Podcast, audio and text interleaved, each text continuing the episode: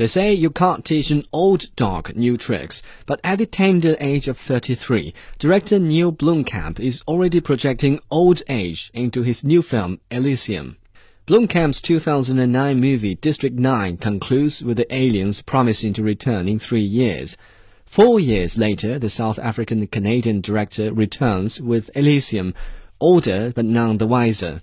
Like District 9, Elysium is full of political messages, highlighting the conflict between the haves and have-nots. The only difference is the previous film was centered on immigration, the new one on medical care. There's nothing left down here. They have it all on Elysium. Food, water, medicine. Cancer removed.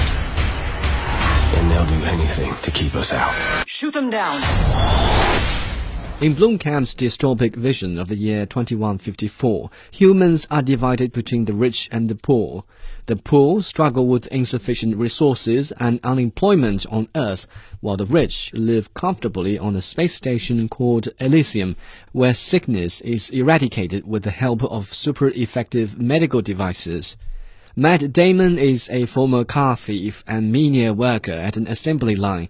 He is exposed to a lethal dose of radiation at work, and his only chance at survival lies in the medical devices on Elysium. He has no idea that his attempt to reach Elysium could cause the whole system to crumble. You can save everyone. When can I go? Blomkamp's insight or skills only allows him to describe things as they are. In the guise of science fiction, he vividly depicted the fate of immigrants in District 9. The pictures were largely filmed in South Africa. Similarly, Elysium is mostly photographed on the poor outskirts of Mexico City. Both films painted a striking picture of deprived groups, but neither ventured deeper to disclose the root of the problem. Most notably, no explanation is given on the concentration of medical resources on Elysium. Is the disparity a result of the constant exploitation of the poor on the part of the rich, or is the poverty on Earth the result of pure negligence?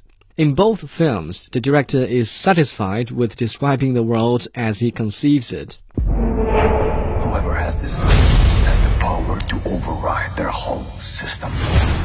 On the other hand, both films provide unsatisfactory endings. The aliens never returned in District 9 and the lead character never recovered from transhuman mutation. Elysium simply ends with a revolution, during which the super effective medical service is made available to all people. Revolutions can be difficult and good story for a movie, but what follows is even more difficult.